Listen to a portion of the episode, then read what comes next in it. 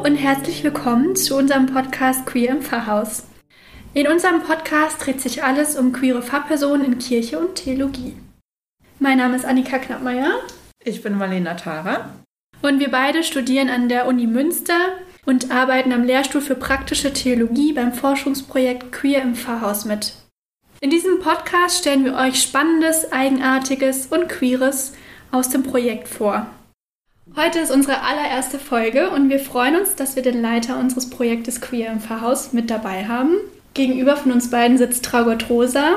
Er ist Professor für praktische Theologie an der Universität Münster. Hallo.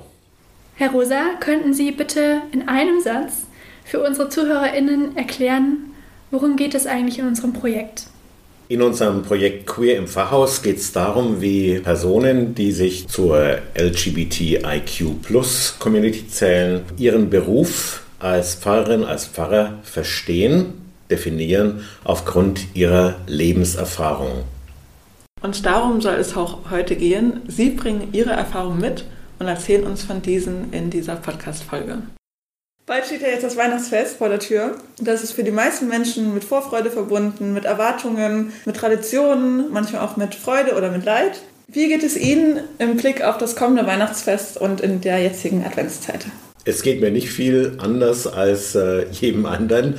Es kommt immer schneller, als man denkt und trotzdem ist es nicht unerwartet. Ich verbringe meine Vorbereitungszeit damit, dass ich mir irgendwann überlege, was will ich eigentlich auf meiner Weihnachtskarte für ein Motiv haben ähm, weil ich die gerne selber gestalte. Kann man ja alles online inzwischen ganz gut tun. Und in diesem Jahr, auch ein bisschen ausgehend von unserem Projekt, habe ich tatsächlich den Wunsch queere Weihnachten mit hineingenommen in die Karte und habe die Karte, das Motiv, ein relativ traditionelles Motiv von Mutter, Vater, Kind, also zumindest einer Mutterperson, einer Vaterperson, einer Kindperson aufgenommen und auf den Kopf gestellt und auf der Rückseite dann wieder auf die Beine gestellt, um auf diese Art und Weise so eine leichte Irritation zu erzeugen. Denn Weihnachten hat grundsätzlich was Irritierendes, das geht mir aber mehr und mehr auf, wenn ich äh, auch von unserem Projekt aus denke. Es ist natürlich auch ein Spruch drauf, frohe Weihnachten oder gesegnete Weihnachten. Und, äh, der sagt schon, wie man es richtig rumhält. Trotzdem ist man erstmal irritiert, weil man sich denkt, ja, ja, wo bin ich denn jetzt eigentlich hier? Also nach Orientierung sucht. Das ist auch schon ja irgendwie so eine Tradition, die Sie machen, jedes Jahr eine Karte zu verschicken. Einige Traditionen, die sind mit Inhalt gefüllt, wie das bei Ihren Karten sind. Andere kommen uns dann irgendwie so inhaltlos vor und manchmal fragen wir uns dann, warum mache ich die eigentlich noch? Welche Traditionen haben Sie aus Ihren Familien übernommen? Welche machen Sie weiter? Welche kamen vielleicht auch mit dazu? Sie leben ja mit Ihrem Mann schon länger zusammen. Wie gestalten Sie Ihr Weihnachtsfest? Ja, das ist ein äh, spannendes Thema. Ähm, ich bin selbst Sohn eines Elternpaares, äh, bei dem die eine Seite Pfarrer war. Mein Vater war Pfarrer. Ich komme also aus einem Pfarrhaushalt. Und bei uns war Weihnachten immer bestimmt von den Gottesdiensten, die an Heiligabend zu halten waren. Irgendeiner von uns, wir sind äh, vier Brüder gewesen und äh, meine Eltern, irgendeiner war immer in irgendeinem Gottesdienst eingespannt. Das heißt, die Zeit, die wir dann hatten, die war relativ äh, streng getaktet. Essen, Gottesdienst. Bescherung, Gottesdienst. Und irgendwann vielleicht zwischendrin Entspannung, aber nicht zu so viel, weil es immer noch spät abends dann so Mitternacht rum nochmal irgendwie eine Christmette gab. Und äh, das heißt, wir waren streng getaktet. Wir haben natürlich als Familie zusammen gefeiert. Es waren immer aber auch Gäste mit dabei. In dem kleinen Städtchen, in dem ich aufgewachsen bin, Roth äh, in Mittelfranken, hatten wir auch eine Diakoniestation und die wurde geleitet durch eine Diakonisse. Und ähm, oftmals war diese Diakonisse eine alleinstehende Frau, alleinstehend in einem rechtlichen Sinn, denn sie war natürlich durch ihre Diakonissengemeinschaft, ihr Mutterhaus auch verbunden, aber an Heiligabend war sie doch alleine. Und auf die Art und Weise hat sie bei uns in der Familie mitgefeiert. Das heißt, wir hatten immer auch Gäste mit dabei. Ansonsten haben wir als Familie äh, gefeiert.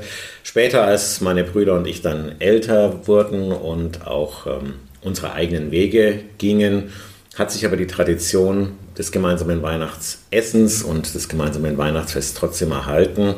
Ähm, bis heute eigentlich an irgendeinem der Feiertage kommt die Familie gerne zusammen und sie kommt als Familie zusammen. Und das war für mich immer auch eine gewisse Herausforderung, vor allem in der Zeit, in der ich nach meiner eigenen Familienform suchte. Ich hatte mein Coming Out als schwuler Mann gegen Ende meines Vikariats. Ich hatte schon mit einem Freund, ja, so zusammengelebt als eine Art Wochenendbeziehung. Immer wenn ich freien Tag hatte, fuhr ich dann nach München. Mein Vikariat habe ich in Oberbayern in einer Kleinstadt gemacht, in Dorfen. Und verbrachte so viel Zeit mit ihm, wie es irgendwie ging. Aber meiner Familie gegenüber war ich da noch nicht out. Hatte mich selber noch nicht wirklich meinen Eltern gegenüber auch gezeigt. Äh, das heißt, wenn wir Weihnachten zusammenkamen, fühlte ich mich selber immer auch ein wenig deplatziert oder zumindest, muss man sagen, vielleicht nur halb dabei und halb auch abwesend, denn ich wäre ja gerne auch mit meinem damaligen Freund zusammen gewesen. Also das ist so ein bisschen, ich habe mich, ich habe gerne teilgenommen, ich war gerne dabei, aber ich war dann auch nicht undankbar, wenn es Gründe gab, dass ich nicht dazu kommen musste. Dann vielmehr auch den heiligen Abend noch oder vielleicht auch den ersten Feiertag noch mit meinem Freund verbringen konnte und dann nach Hause gefahren bin. Nach Hause zu meinen Eltern. Ist er inzwischen bei den Familienfesten mit dabei?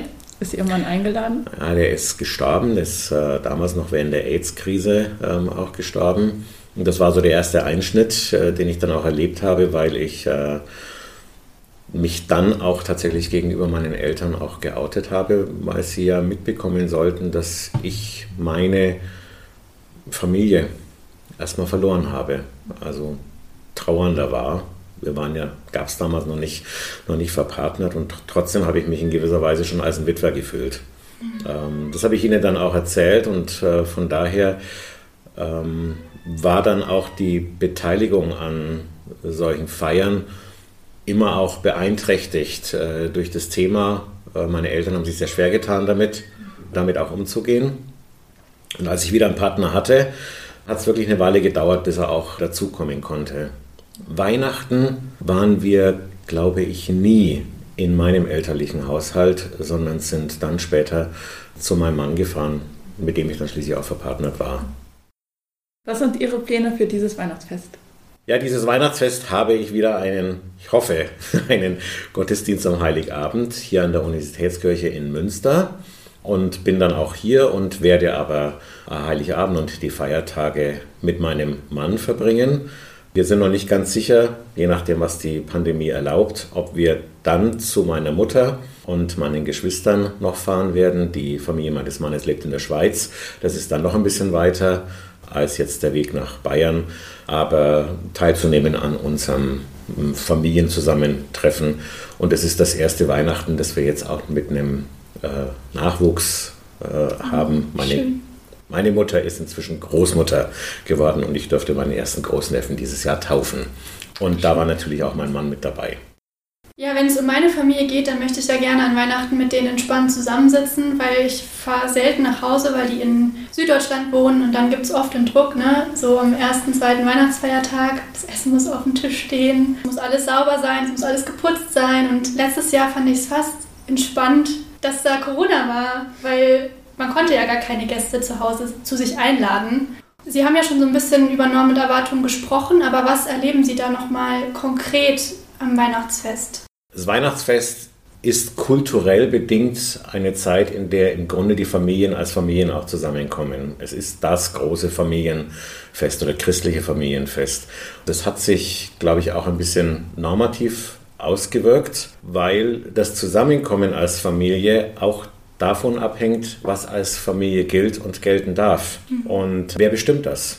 Bestimmen das die einzelnen Personen selber, wen rechne ich zu meiner Familie. Das heißt, das sind die Leute, zu denen ich mich schare oder die ich um mich herum schare über die Weihnachtstage oder am Weihnachtsfest selber.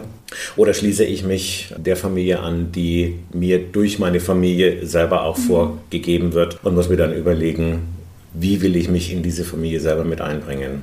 Mhm. Auf der Seite queerer Personen heißt es immer noch mal ein intensives Nachdenken darüber, ob das, was sie als Lebensform leben, vielleicht auch womit sie experimentieren, ob dieses auch den Ansprüchen ihrer Familie genügt. Oder ein Nachdenken darüber, ob sie sich davon auch lösen oder einfordern, dass die Familie sich selber auch flexibel dem anpasst. In vielen Familien, glaube ich, ist da eine große Offenheit da, aber das ist trotzdem immer noch ein Thema von Familie. Und das heißt, an Weihnachten oder in den Weihnachtstagen wird ausgehandelt und definiert, wie man Familie, wie man Lebensform konstruiert. Mhm. Und hier erleben wir, glaube ich, über äh, queere Beziehungsmuster und Lebensformen auch eine Neukonstruktion vielleicht von Familienzusammenhängen. Mhm. Ich habe mich gerade gefragt, warum das ausgerechnet am Weihnachtsfest so ist. Mhm. liegt vielleicht, also natürlich kulturell begründet, kann man sagen, ähm, in, im 19. Jahrhundert kann man das sicherlich auch gut beschreiben. In dem großen Narrativ, den wir haben, hat es natürlich damit zu tun, dass ähm, der Sohn Gottes als Sohn von Menschen in die Welt kommt, als Sohn einer jungen Frau mit einer Vaterfigur, die aber nicht so ganz eindeutig definiert ist. Muss ich immer an die Krippe denken, die wir zu Hause auch mit aufgebaut haben. Ähm, das war ganz klar. Das Jesuskind lag in der Krippe, in, in so einer Futterkrippe, damit es auch wirklich zur Erzählung passt. Ja. Ähm, Maria saß meistens ganz nah dabei und war in einer mütterlichen Haltung, sitzend, vielleicht Jesus dann auf den Schoß nehmend oder wenn man ganz fortschrittlich war, vielleicht sogar auch an die Brust nehmend. Und der Josef, der stand irgendwie immer ein bisschen dabei. Zum Stock. Ja, mit so einem Stock, genau, damit er auch was hat, woran er sich festhalten kann. Und das war dann immer auch ein bisschen ganz unklar. Aber dieses Bild dieser kleinen Kernfamilie, Vater, Mutter, Kind, das ist, glaube ich, dem, dominant. Das ist auf allen Bildern immer sofort erkennbar, sodass das Thema Kleinfamilie dabei immer sofort auch Thema ist. Dass die selber auch aus einer anderen Familie herkommen. Das erzählt uns das Matthäusevangelium und aus manchen Bildern geht es ja auch mit hervor, wenn etwa Anna selbst dritt gezeichnet wird oder gemalt ist. Also die Großmutter, die Mutter und das Jesuskind auf einem Bild zu sehen sind. Also von daher das Thema Familie ist in unsere Weihnachtsikonografie eigentlich fest eingezeichnet. Sie haben gerade über die heteronormative Familie gesprochen. Das ist ja sehr präsent, jetzt zum Beispiel in der Krippe oder wie die heilige Familie präsentiert wird. Und wo begegnet uns die heteronormative Prägung am Weihnachtsfest eigentlich noch? Naja, wenn ich an die äh, Corona-Pandemie denke, ähm, war ja zunächst auch die Frage, wie werden die Menschen Weihnachten verbringen können. So wie Sie es geschildert haben, ähm, war es für manche Menschen auch eine Entspannung, zunächst mal zu sagen, ich muss jetzt mich nicht auf die Heimreise machen, um zu meiner Familie zu kommen. Aber die Gesetzgebung oder auch die Behörden hatten schon auch zu klären, welche Leute können eigentlich zusammenkommen. Wer darf sich auf den Weg machen und wie viele Leute aus wie vielen Haushalten dürfen auch zusammen sein. Und allein der Begriff ein Haushalt signalisiert schon, dass es eine soziale Größe ist, die zusammenkommt. Und da musste, glaube ich, zunächst auch erstmal geklärt werden, ob Haushalt eine durch Verwandtschaft vorgegebene Situation ist durch Verwandtschaft oder eben auch durch einen Rechtsstatus oder ob auch eine WG, eine Wohngemeinschaft oder andere Gruppen, die eben zusammenleben, zusammenkommen können. Ich glaube, für queere Menschen sind das Phänomene, die vielleicht auch eher fluider Natur sind oder die auch wieder neu bestimmt werden müssen. Wen bezeichne ich als meine Familie? Immerhin kann man sagen, die LGBTI-Community versteht sich auch als eine Art Familie, wie eine der Hymnen aus den 70er Jahren sagt, We are Family. Also es ist ein Spiel auch mit dem Familienbegriff, um vielleicht die Heteronormativität dabei aufzubrechen und aufzulösen und eine andere Form von Beschreibung mit reinzubringen, die eher auch liberaler oder auch ähm, individueller Bestimmung ist. Vielleicht, wenn ich auf Weihnachten noch einmal zurückgehen äh, mag, ähm, nochmal auf diese Grundfigur der Familie, mhm.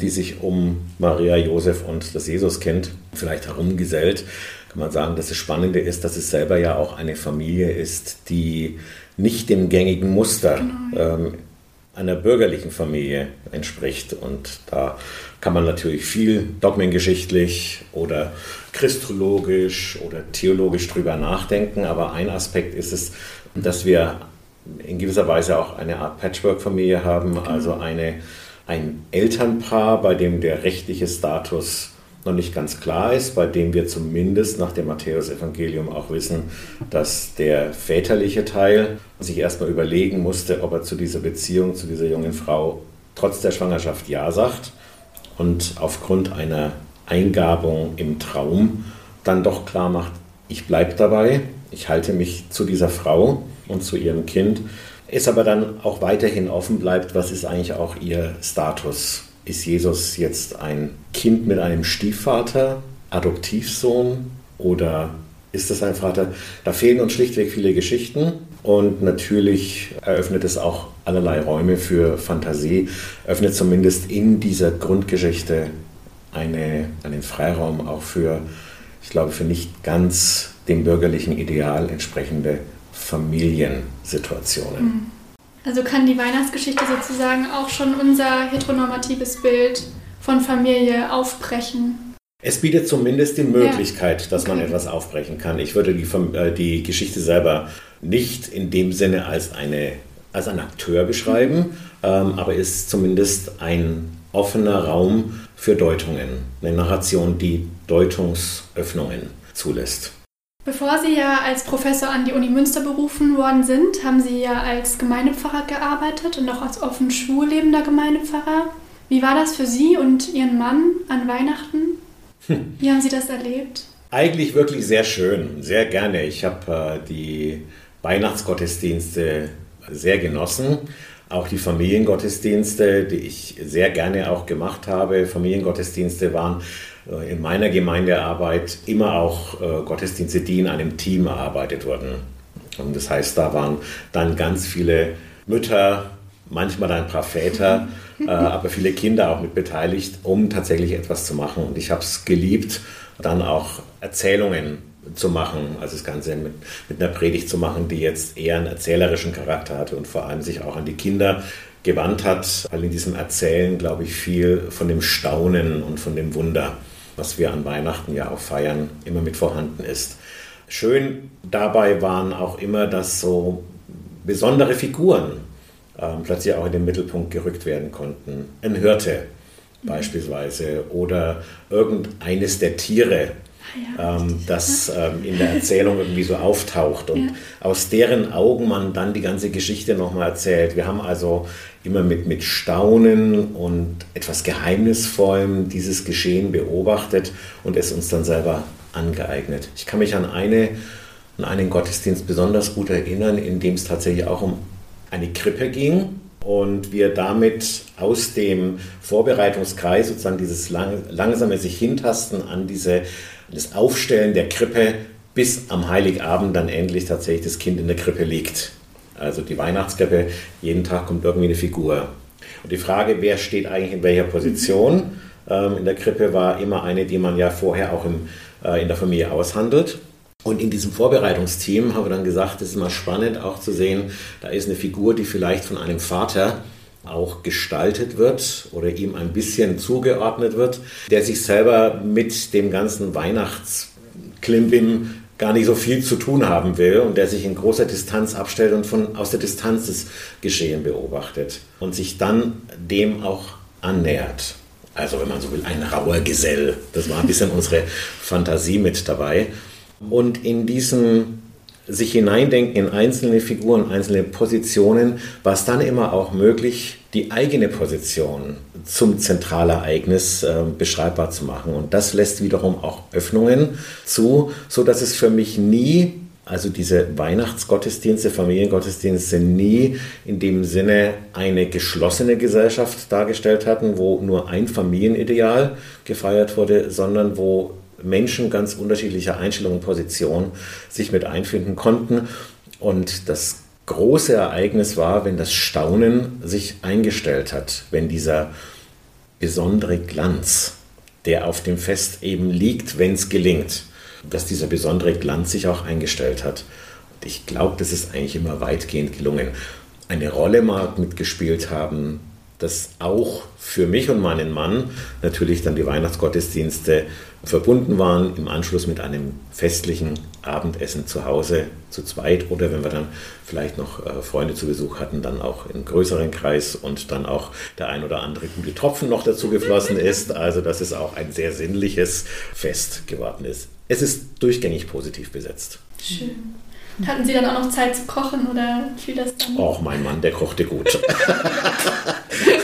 ich war fürs Wort zuständig und fürs, fürs, Dekorieren eher. Und mein Mann, der kochte sehr gut, ja. Schön. Das sind die Geschichten, die Mensch dann im Nachklang des Weihnachtsfestes ja immer sehr schön erzählen kann, weil es mit voller Freude besetzt ist. Es gibt dann natürlich an Weihnachten leider auch immer wieder Erlebnisse, die nicht so schön sind wo ich das bei mir selber auch kenne, ich erzähle das dann auch irgendwie nicht gerne, weil ich ja auch gerne die schönen Sachen auch im Raum stehen haben möchte.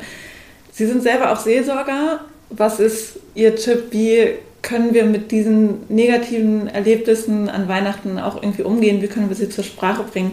und trotzdem auch das Schöne genießen. Also all das, was positiv ist oder was wir als positiv und festlich und glanzvoll erleben können, hat auch seine Schattenseiten, kann auch kippen. Und das wissen wir ja aus vielen ähm, Untersuchungen und Erzählungen, dass Weihnachten auch die Zeit ist, in der viele Menschen Isolation und Einsamkeit am meisten erleben.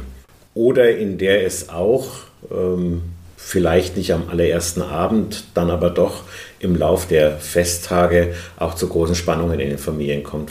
Gerade in der Corona-Zeit, wenn man auf engem Raum zusammen ist und nicht sehr viel mehr zu tun hat als zu reden zu essen und zu trinken und ähm, vielleicht die alten Geschichten wieder vorzukramen. Das heißt, alte Konflikte kommen wieder ähm, auch nach oben. Festzeiten sind immer auch Zeiten, in denen das Sprengpotenzial oder das kritische Potenzial auch mit da ist und auch nach oben dringt. Das heißt, Konflikte und Streit tauchen mit auf. Ähm, gerade dann, wenn in einer Familie alte Rollenmuster dann an Heiligabend oder über die Weihnachtstage wieder dominieren ähm, und die mittlerweile weit erwachsenen Kinder, manchmal ja selber schon Eltern, dann wieder in ihre alten Rollenmuster zurückfallen oder auch gedrängt werden, damit man den Großeltern oder den dominierenden Elterngestalten das Gefühl gibt, es ist alles irgendwie in Ordnung. Es bleibt alles, wie es immer schon war. Also Weihnachten ist ja auch so ein Fest auch der romantischen, alles soll so bleiben, wie es ist. Wenn das passiert äh, oder das vorherrschend ist, dann kann es auch ganz schnell eben zum Aufbrechen alter Konflikte kommen, äh, wo man merkt, die heutige, die meine Lebenswelt heute passt nicht zu dem, was eigentlich meine Rolle ist. Das kenne ich aus meinem eigenen äh, Weihnachtserleben auch. Also meine Brüder und ich, wir fallen da auch gerne in die gleichen Muster. Meine Neffen und Nichten lachen dann schon immer wieder ähm, oder erwarten es auch vielleicht, dass wir in die alten Muster mitfallen. Aber das ist dann auch mit jedem neuen Partner, mit jeder neuen Partnerin, die dazukommt, auch immer wieder nochmal neu auszuhandeln, äh, wie das ist. Also es ist auch ein konfliktbesetztes, manchmal auch vermintes Feld. Und das wissen wir auch, dass die Suizidraten ähm, über die Weihnachtstage ähm, auch höher liegen als äh, an normalen Tagen. Ich bin natürlich in einer Zeit aufgewachsen, habe auch mein Schwulsein äh, entdeckt und erlebt, in der Community sein tatsächlich auch mit einer Ausgehkultur verbunden war. Das ist ja noch die Zeit vor Beginn der Internetforen und der Internetchats und Communities gewesen, sondern wo man tatsächlich dann auch ausgegangen ist. Und ähm, ich habe in der Zeit ja in der Nähe von München, also in einer Großstadtkultur auch gelebt. Und da war es dann auch klar, dass man irgendwann der Familienwelt vielleicht ein bisschen entflohen ist, um zu seiner Fest- und Feier- und Freundescommunity äh, zu kommen, um sich dann auf ein Bier noch zu treffen in einer Kneipe, in einer schwulen Bar und irgendwie noch eine gute Zeit zu haben. Und das ging ja dann auch oft bis spät. Heiligabend war natürlich ganz schlecht, weil da sind in der Regel alle Sachen zu. Ähm, aber die Tage danach ging es dann schon wieder um. Das hat sich, glaube ich, ein bisschen verloren, aber äh, diese Möglichkeit des Treffens in einer Szene, äh, in einem Szenetreff, äh, das war schon auch wirklich was ganz Hilfreiches. Und gerade für diejenigen, die große Schwierigkeiten hatten mit ihren Familien, äh, war das ein ganz sicherer Hafen. Und was an Weihnachten natürlich bleibt, ist ja die Zusage, die Gott uns gibt, dass wir so angenommen sind, wie wir sind. Also egal, welche sexuelle Orientierung mhm. wir haben, welche Geschlecht wir haben, wo wir herkommen. Wir werden von Gott so angenommen, wo wir sind. Wie können wir uns vielleicht auch gerade an Weihnachten diesem Zuspruch bewusst machen, dass das so ist, egal wie uns andere Menschen treffen? Es fällt mir an Weihnachten schwerer als an anderen kirchlichen Feiertagen. Also beispielsweise fand ich für mich den, äh, die Passionswoche, gerade den Karfreitag, nahbarer zu diesem Thema, sehr persönlich, weil ich dabei immer auch das Gefühl hatte, dass Gott Mensch geworden ist und dass er als Mensch auch gestorben ist, dass er auch das Leiden vieler Lesben und Schwuler auch mit sich ans Kreuz genommen hat. Das war für mich Karfreitag äh, sehr viel mehr nachvollziehbar. Auch da vielleicht, ich bin ja aufgewachsen mitten in der AIDS-Pandemie und da war das Thema Leiden und Sterben sehr nahe. Und deswegen war für mich Karfreitag, Kreuzestheologie, theologisch immer sehr viel näher und prägt auch meine Theologie mehr. An Weihnachten, da muss ich mir das eher zurechtbiegen und zurechtzimmern. Ich halte das aber für sehr gut möglich, wenn ich allein an Lieder denke wie Kleppers, weil Gott in tiefster Nacht erschienen, kann unsere Nacht nicht traurig sein. Wenn ich allein an solche Dynamiken des Weihnachtsfestes denke, dann ist es für mich leichter, so auch zu denken. Also keine Situation ist so weit weg von Gott, als dass er nicht dort Mensch werden könnte, nicht dort auch Mensch unter Menschen sein zu können. Für mich war auch immer in der Weihnachtsgeschichte das berührendste Moment, dass das Gotteskind nicht als Mensch in die Welt kam in einem Palast, also in einem Vorzeigewohnzimmer, sondern in einem zugigen, marginalisierten Raum, wie es eben der Stall ist. Und dieses, dass Gott als allererstes bei den Marginalisierten, bei den Außenseitern ähm, sich zu erkennen gibt als Kind, das hat mich eigentlich immer sehr berührt. Und auch, dass die Hirten die Ersten sind, die von den Engeln die frohe Kunde ähm, erfahren, noch vor den Heiligen, äh, noch vor den Weisen aus dem Morgenland, noch vor den Gelehrten, die mit Goldgeschenken auffahren können, noch vor denen die Hirten als äh, vielleicht auch männlicher Figuren, als rauer Gesellen, die auf dem Feld sind und die vielleicht auch nicht so des Wortes mächtig sind. Das hat mich auch immer mit beeindruckt. Von daher, ich finde schon meine Zugänge. Und den letzten, der mich auch dann immer noch bewegt hat, und ich denke natürlich als, als Theologe, auch immer als Pfarrer und Prediger, ein Bild, zu dem ich mal gepredigt habe an Heiligabend, ist ähm, von Vincent van Gogh, der Sternenhimmel oder die Sternennacht.